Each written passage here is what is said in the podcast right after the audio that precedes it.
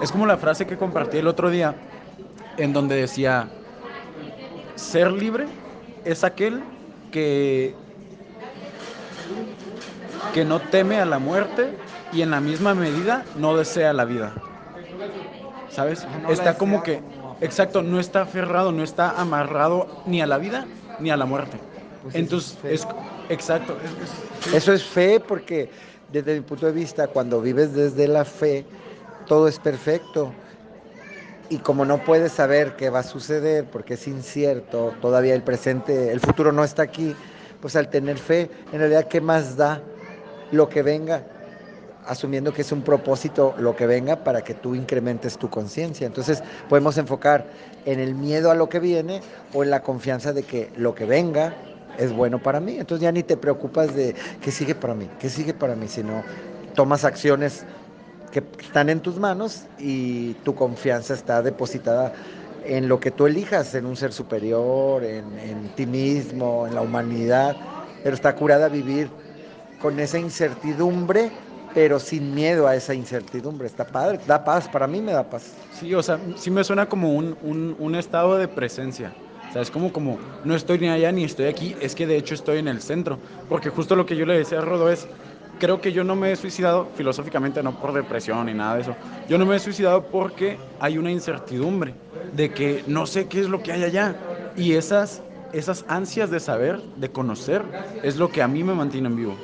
¿Sabes? Es no sé qué hay allá, entonces eh, la incertidumbre de alguna forma se necesita en la vida, ¿sabes? Sin embargo, vivir solamente en, incertidumbre no es vivir en el presente, porque entonces incertidumbre es esas ansias de saber, sin embargo, la fe, entonces, de no sé qué es lo que va a pasar, sin embargo, no necesito entonces ya saber qué es lo que va a pasar.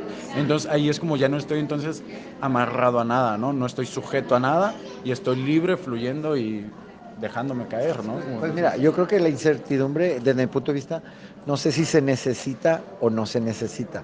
Lo que sí sé es que existe, que está, porque el futuro es incierto, entonces prefiero no dedicar mi energía en saber si yo la necesito o no. Solo sé de su existencia. Entonces me funciona que si sé que existe, pues entonces no tener ningún tipo de, urgencia porque aparezca, ni tener miedo porque aparezca, ni, ni, nada en particular, no tener expectativas, disfrutar cada momento, entrenarme para disfrutar en el presente con fe. Para mí la fe es súper importante porque científicamente dentro de lo, está comprobado que dentro de los factores que dan felicidad a un ser humano está el tener fe en algo. Fe pues nos regala la posibilidad de ni siquiera pensar en qué sigue, sino esperarlo con la certeza de que es bueno y tomar las acciones humanas como para que cuando se presente, pues sea lo mejor para cada uno de nosotros. Con los brazos abiertos, ¿no? O sea, yo, yo he, he observado y contemplado algunas personas que yo digo, wow, esta persona de verdad vive con los brazos abiertos de que lo que venga en su día, ok, ¿sabes? De que lo que venga en su día está bien. ¿sabes? Lo aceptan y lo viven ahí. Y yo digo, ah, cabrón, o sea, no hubo una mínima queja, no hubo un mínimo chiste, no hubo una mínima victimez. Lo, lo vivió, ¿me explico? O sea, fluyó con el momento, no se quedó ni un segundo atrás, está viviendo segundo a segundo. ¿Sabes cómo? Y yo, pues como dato, alguna vez escuché que desde el punto de vista de no sé qué filósofo, la neta, los datos, yo no soy como tú que tengo tanto dato. no, es que en la filosofía creo que no se ocupa tanto, es, es como lo bueno, ¿no?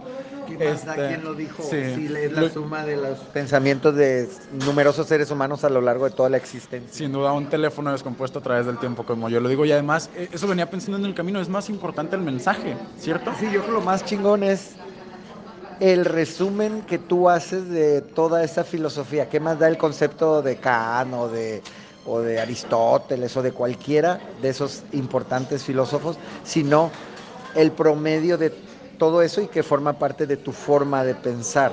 Porque a lo mejor tomas algo de uno, algo de otro, lo importante es lo que tú resumes para tu vida y que te funcione. Sí, ándale, entonces lo que, a lo que iba a llegar es que yo alguna vez escuché que tenemos los humanos dos necesidades básicas. Una es la certidumbre, la certeza, y la otra es la incertidumbre. Y que sin esos dos no podemos vivir. Y creo entonces o sea, alineándolo con lo que estábamos platicando, pues necesito de ambas, sin embargo, el, punto en el que se vive en plenitud es el, es el medio que en este momento le ponemos la etiqueta de fe, ¿no? Podría ser otra cosa, como confianza es una palabra muy bonita, presencia, ¿sabes cómo? Sí, sí, optimismo, esperanza.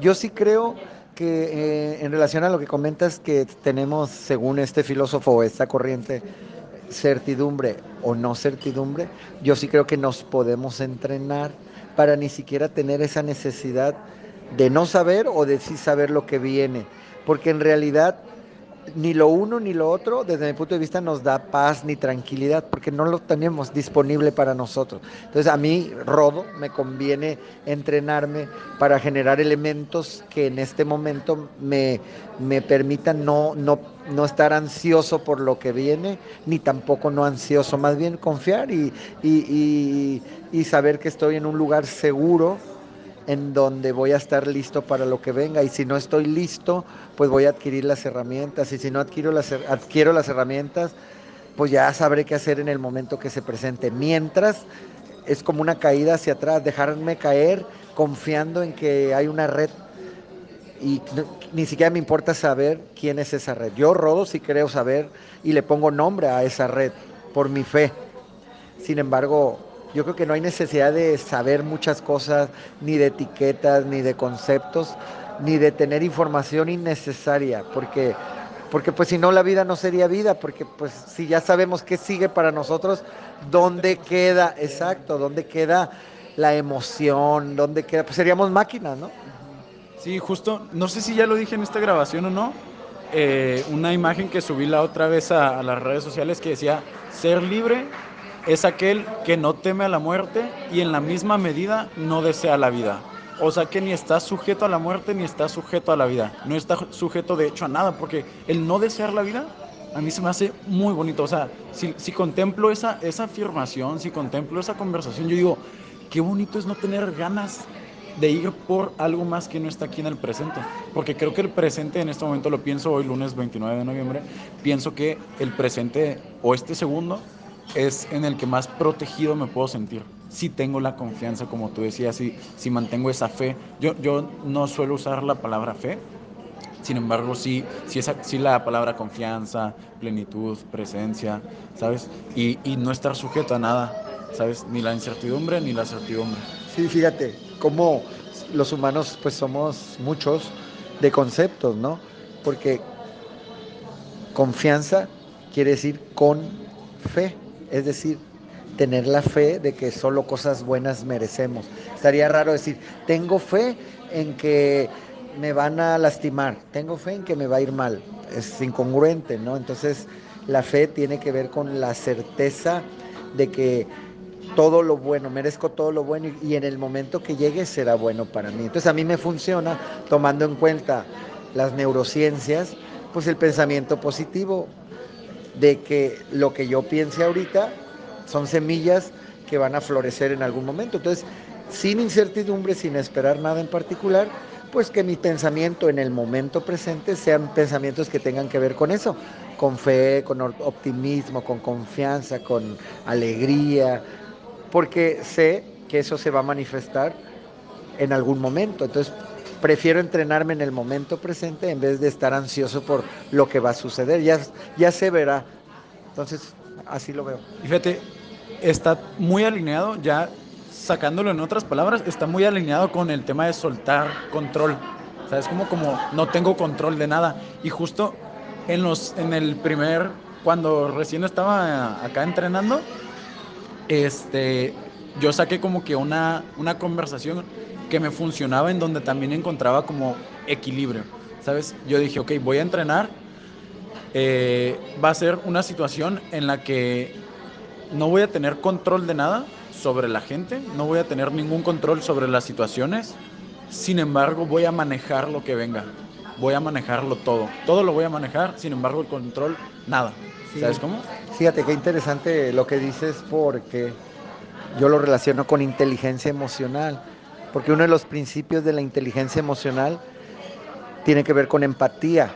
Y no la empatía, nada más la empatía, entre comillas, tradicional que todos conocemos, de ponernos en los zapatos de los demás y sentir lo que siente, eso es imposible, no podemos sentir lo que otra gente siente, ¿no? Sin embargo, empatía para mí es mucho más amplio, tiene que ver con respeto. Ser empático tiene que ver con respetar lo que la otra persona siente. Si puedo apoyar a que ese sentir lo gestione de una manera que rápidamente pueda obtener tranquilidad y paz, pues lo puedo hacer, pero no puedo hacer el trabajo de alguien. Empatía tiene que ver con respetar lo que piense otras personas, aunque sea distinto a lo que yo piense. Puedo no estar de acuerdo, pero respetar. Para mí empatía también es respetar lo que la persona haga, aunque no esté de acuerdo con lo que haga, porque todos los seres humanos hacemos lo que creemos que es mejor desde nuestro nivel de conciencia. Entonces yo sí creo que la inteligencia emocional nos puede permitir situarnos en el momento presente, porque muchas veces invertimos valioso tiempo presente en querer cambiar circunstancias, querer cambiar personas, cuando esa energía podemos enfocarla en nosotros mismos, en transformar lo que requiramos transformar, en entrenarnos para que cuando llegue este futuro, pues estemos mucho mejor preparados o con más herramientas para ir sorteando las pruebas que vengan. Entonces, sí creo que la inteligencia emocional es poderosísima y es una gran herramienta para ir como olvidándonos de lo externo y regresar hacia adentro. El primer principio en la inteligencia emocional es el autoconocimiento. Entonces creo que ver hacia adentro es una herramienta poderosa. Fíjate, el, el concepto de empatía, wow, es, es que en mí ha, ha, ido como que cambiando, evolucionando, transformándose. Creo que empatía es uno de los conceptos más, um, ¿cómo, ¿cómo lo puedo decir? algo que no está dado, como más personalizado. Más personalizado, no, como más, más abierto a muchísimas interpretaciones, a que evolucione constantemente. ¿Sabes cómo? Y justo de mis últimas reflexiones se trataba de que la empatía eh, se trataba, digo, en este momento eh, me gusta mucho lo, lo que tú ah, dijiste acerca de la empatía y por lo mismo voy a mencionar lo, lo mío, eh, lo que yo pensé recientemente y que se pueda complementar, ¿no? Porque justamente como es distinto, pues creo que por lo mismo es más valioso que, que lo saque, porque yo pensaba que la empatía es identificar problemas, yo el ser capaz de identificar problemas donde quizás a mí no me es un problema, sino, no me es un problema, sin embargo tal vez a ti sí lo es. ¿Me explico? Tal vez tú tienes un problema y yo tal vez poder, poder decir, ah, ese no es un problema, vente, vámonos. ¿Sabes cómo? Sin embargo, si me siento y digo, no, aguanta, a mí no me es un problema, sin embargo veo la posibilidad y entiendo donde a esta persona sí le significa esto un problema, entonces puedo sentarme y tratar y manejar la situación o relacionarme con ella desde esa como que filosofía de teletransportación a que sí hay un problema y entonces me voy a, si yo elijo ser equipo y unión con la otra persona, pues relacionarme junto con ella haciendo equipo a la situación o conversación que nos estemos enfrentando, ¿sabes?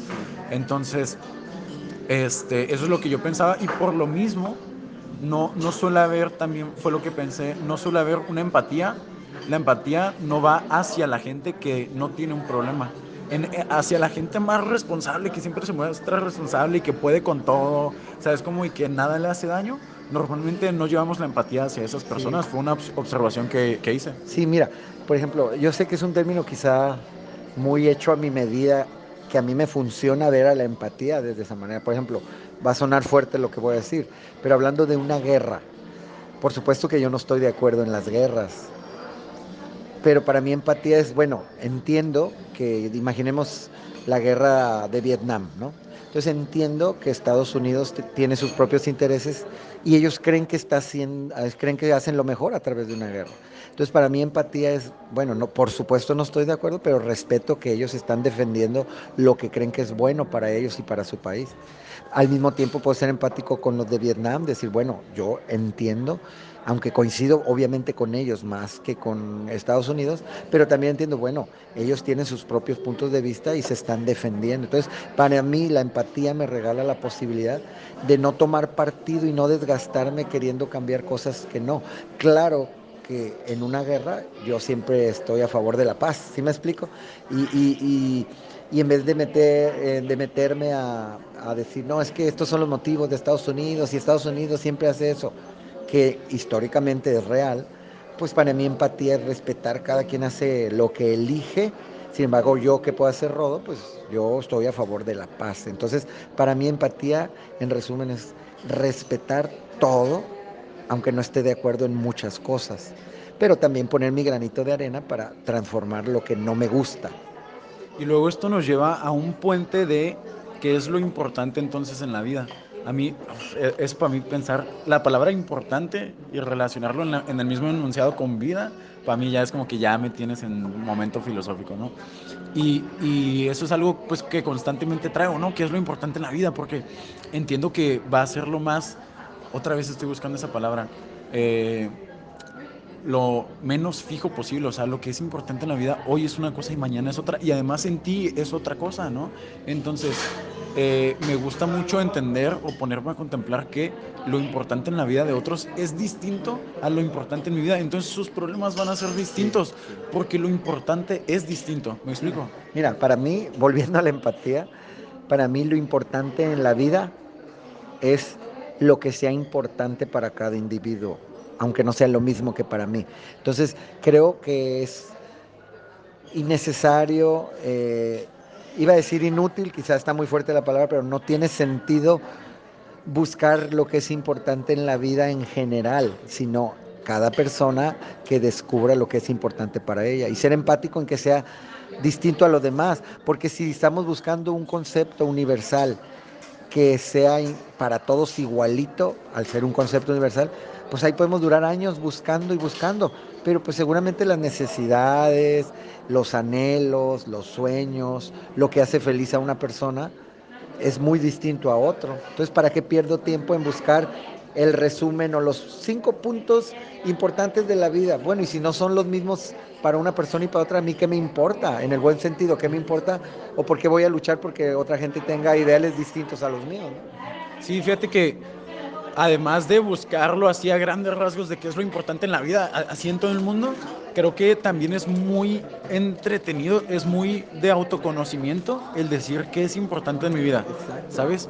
Wow, cuando yo me llevo esa, esa pregunta a mí, eh, suelo concluir en que las relaciones son lo que es importante en mi vida.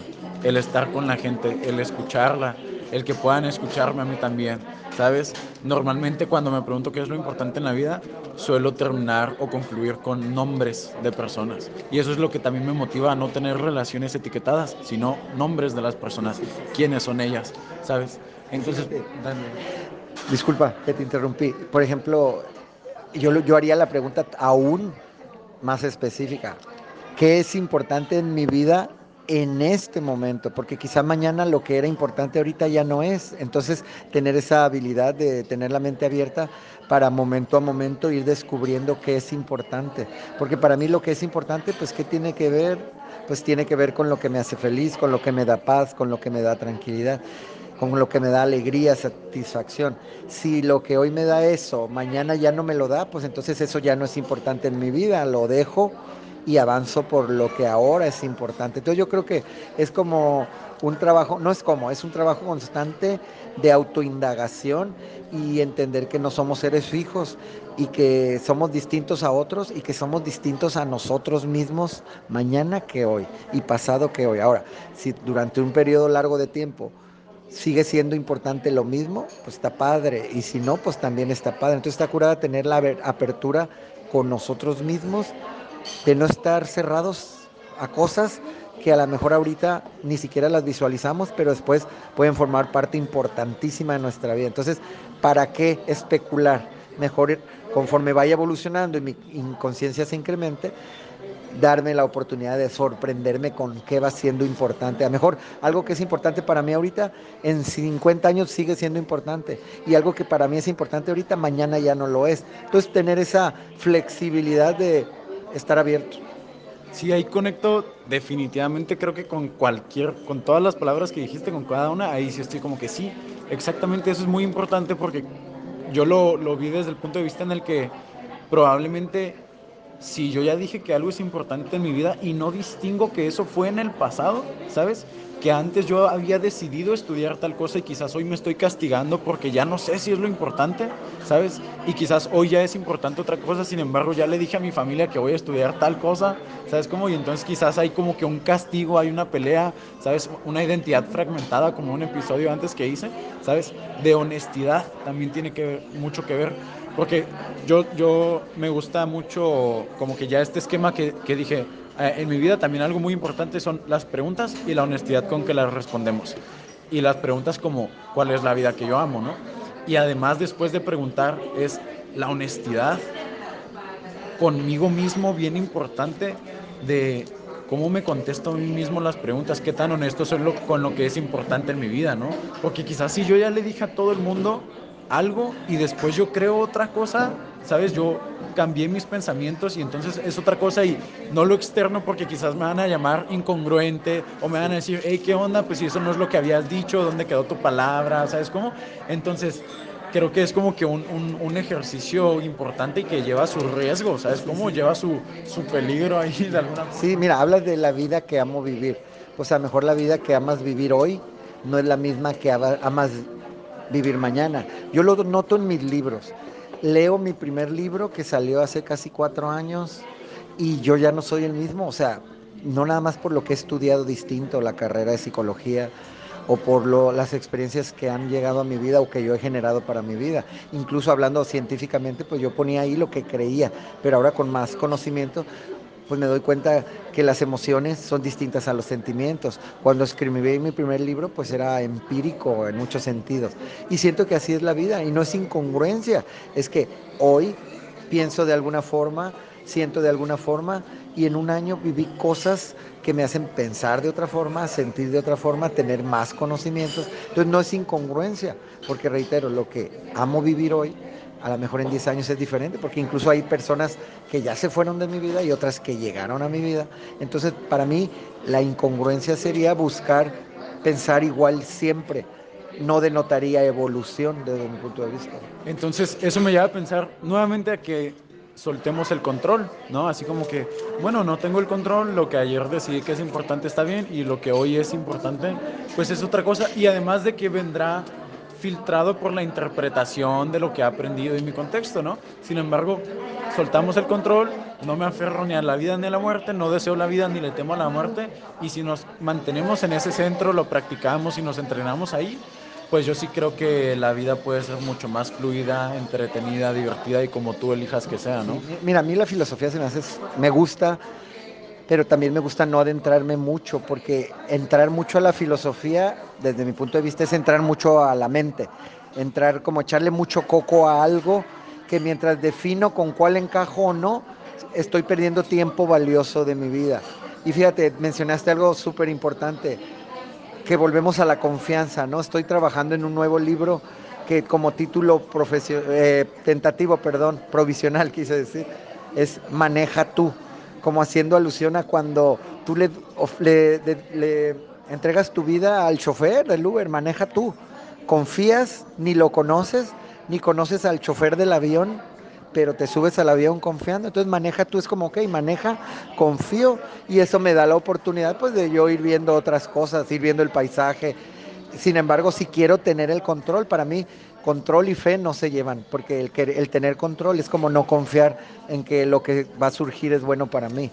Entonces, la filosofía creo que es una gran herramienta como para abrirnos el panorama, pero enfocarme a mí, Rodo, enfocarme en escudriñar mucho, pues me roba tiempo porque a veces estoy buscando como encajar en el punto exacto cuando no hay punto exacto, porque si no, pues todos pensarían igual que Aristóteles o todos igual que Kant. Cada quien que elija en su vida qué le funciona y qué no, con la apertura de evolucionar y que si hoy pensabas algo y mañana es distinto, pues qué padre, si no, ¿qué sentido tendría ser una máquina programada con programas que no varían ni poquito? Es como si el, el, Word del 2000 no se hubiera evolucionado, te quedas con programaciones de hace 20 años, si la vida no es fija, si nuestros pensamientos son, pueden ser flexibles, pues es la maravilla de la vida, no ir evolucionando. Qué bonito, ¿no? Pues sí. Sí. Me gusta verlo así. Me gusta verlo así porque me da oportunidad de no enfocarme en cosas fijas. Lo fijo no me gusta. Pero también, si hay algo fijo que me funciona, pues me quedo. Con la apertura de que a lo mejor mañana ya no es lo mismo. Entonces es como la flexibilidad tiene que ver con pues, estar abiertos a, a todo, a todo, absolutamente todo. Y la confianza me apoya porque para mí confiar es como tener una red en la cual me dejo caer confiando y al saber que hay una red ya no me preocupo ni me ocupo de quién está deteniendo la red, eh, me va a sostener la red, sino que sé que está ahí, maneja tú, mientras yo me ocupo de vivir y eso me gusta. Pues listo. ¿Tienes algo más que agregar? Ay, cabrón, 25 minutos. ¿Tienes algo que agregar? No, no, pues nada más agradecerte, esto no estaba planeado y, y estoy en una etapa de mi vida en donde la fe más que nunca la tengo clara y llegó como una cereza en el pastel. Y me gusta porque la fe es, la fe plena, no quiero decir ciega, plena, me da la oportunidad de sentir como, como que está un papá y una mamá a cargo de todas mis necesidades y yo me encargo de la parte humana. Y la parte que no es humana, pues ¿para qué me preocupo si nunca voy a poder hacer eso porque no es humano? Entonces me ocupo de la parte humana. Y ya, está curada porque es maneja tú. Suelto el volante al experto, que puede ser el universo, Dios, Madre Tierra, cada quien tendrá a quien le suelta el volante. Y yo, mientras me ocupo de ver el paisaje y hacer lo que requiera hacer mientras va manejando la fe por mí. Me gusta eso. Maneja tú, que cada quien elija a quien le suelta el volante, pero sin miedo. Te lo suelto en verdad con fe. No te lo suelto, pero voy viendo qué movimientos haces. Si no, no sería fe definitivamente. Pues entonces ahí la dejamos, platicamos luego. cada quien pues a crear la vida que ama vivir, a preguntarnos cuál es esa vida hoy mismo, ser honestos, el siguiente paso, y después a crearla. Va. Adiós.